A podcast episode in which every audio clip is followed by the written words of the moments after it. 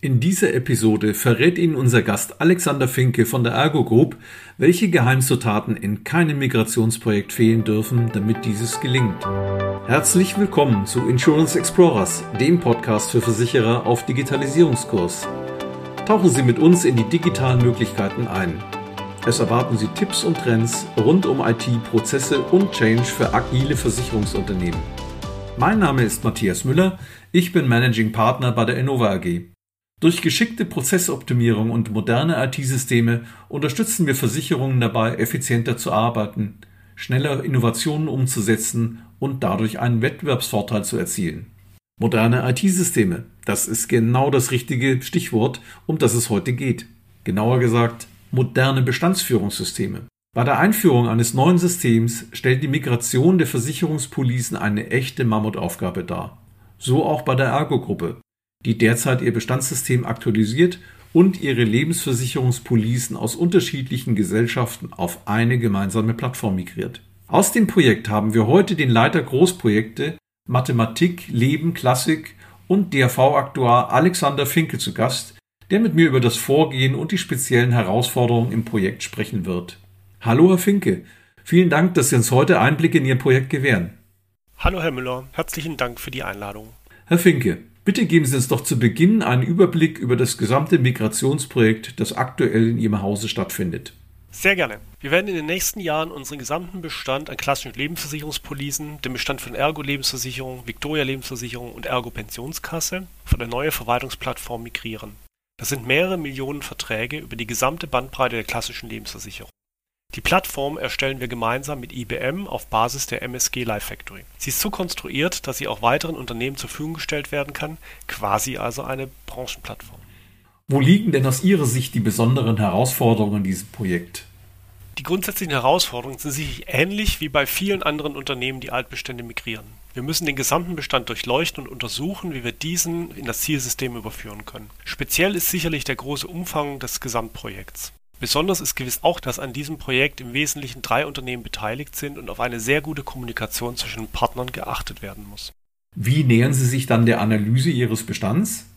Jeder einzelne Vertrag muss in das Zielsystem überführt werden. Hier genügt es nicht, sich allein auf Tools und Software zu verlassen. Man braucht dafür auch ganz viel Expertise. Und die findet man bei den Kolleginnen und Kollegen, die das Unternehmen und die Verträge schon sehr lange kennen. Und die hoffentlich noch nicht in Rente sind. Ganz genau. Deshalb ist es wichtig, rechtzeitig über Migration nachzudenken. Wir können bei der Ergo glücklicherweise auf dieses Wissen zugreifen. Aber das Wissen über die Bestände ist ja auch nur die eine Seite der Medaille. Darüber hinaus muss ich mich sehr intensiv mit dem Zielsystem auseinandersetzen. Sonst funktioniert eine Gap-Analyse schlichtweg nicht. Schließlich muss ich beides im Projektverlauf gut und effizient zusammenbringen. Ich frage mich, wie gehen Sie denn hier methodisch vor? Zunächst haben wir die Bestände in Release unterteilt, die nacheinander migriert werden. Die Gruppierung erfolgt im Großen und Ganzen nach Komplexitätsgrad. Damit uns am Ende jedoch keine Überraschungen erwarten, haben wir zunächst einen Pilotdurchlauf eingeplant, der das komplexeste Vertragskonstrukt in unserem Bestand abbildet. Pilot wurde erfolgreich zum Abschluss gebracht. Wir werden also unseren Bestand vollumfänglich migrieren können. Wo stehen Sie denn aktuell im Projekt? Wir haben Ende 2020 das erste Release vorgenommen. Damit haben wir bereits 80 Prozent der Komponenten der zukünftigen Plattform bereitgestellt und einen kleinen Bestand an Verträgen auf die neue Plattform gebracht, um entsprechende Erfahrungen im operativen Betriebs zu sammeln. Im nächsten Release soll dann ein großes Paket weiterer Verträge migriert werden. Verraten Sie mir, welche Faktoren sind für Sie vor allem entscheidend für einen effizienten, reibungslosen Projektverlauf? Wie ich bereits erwähnte, ist Software auf der aktuariellen Seite nicht alleine ausschlaggebend. Das Wissen der Mitarbeiter genutzt werden muss. Dieses Wissen bringt jedoch nichts, wenn nicht die Bereitschaft zur Standardisierung gegeben ist. Alle Beteiligten müssen hinterfragen, an welchen Stellen eine Vereinheitlichung möglich ist. Das ist für mich eine der Geheimzutaten, wenn Sie so wollen. Wenn ich dieses gemeinsame Verständnis nicht habe, dann baue ich im schlimmsten Fall das Quellsystem nochmal neu, nur auf modernerer Architektur. Das ist nicht der Effizienzhebel, den wir uns von einem Projekt dieser Größenordnung erhoffen. Und was ist die zweite Geheimzutat? Ja, so geheim ist das eigentlich gar nicht. Ganz banal gesprochen, intensive und informelle Kommunikation. Miteinander reden, reden, reden.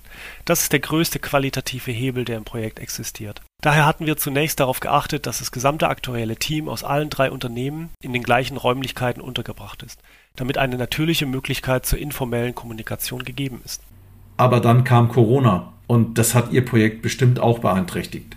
Zunächst konnten wir sehr gut weiterarbeiten. Die Arbeiten, die wir begonnen hatten, konnten wir nach Plan fortführen. Mit jedem Tag Corona wurde es jedoch schwieriger weiterzumachen. Alle Aufgaben, die geplant und klar umrissen waren, haben wir remote erfolgreich vorangebracht. Nun stellen sich in einem Projektverlauf jedoch neue Aufgaben oder die nächsten Aufgabenstellungen müssen angegangen werden.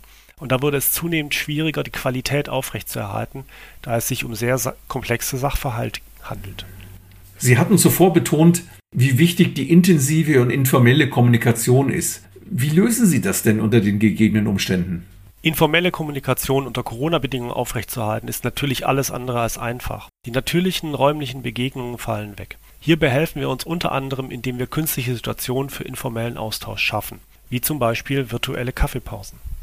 Ja, jetzt wäre es schön, geben Sie uns vielleicht noch einen kleinen Ausblick. Wo stehen Sie Ihrer Meinung nach heute in einem Jahr in dem Projekt? Wir werden einen großen Schritt weiter sein. Wir werden aber natürlich noch nicht am Ziel sein. Ein solches Projekt ist Langstrecke und keine Mittelstrecke. Und ich hoffe doch sehr, dass wir dann nicht nur digital zusammenarbeiten, sondern auch wieder physisch zusammenkommen können. Denn im direkten Kontakt ist Kreativität erfahrungsgemäß einfacher.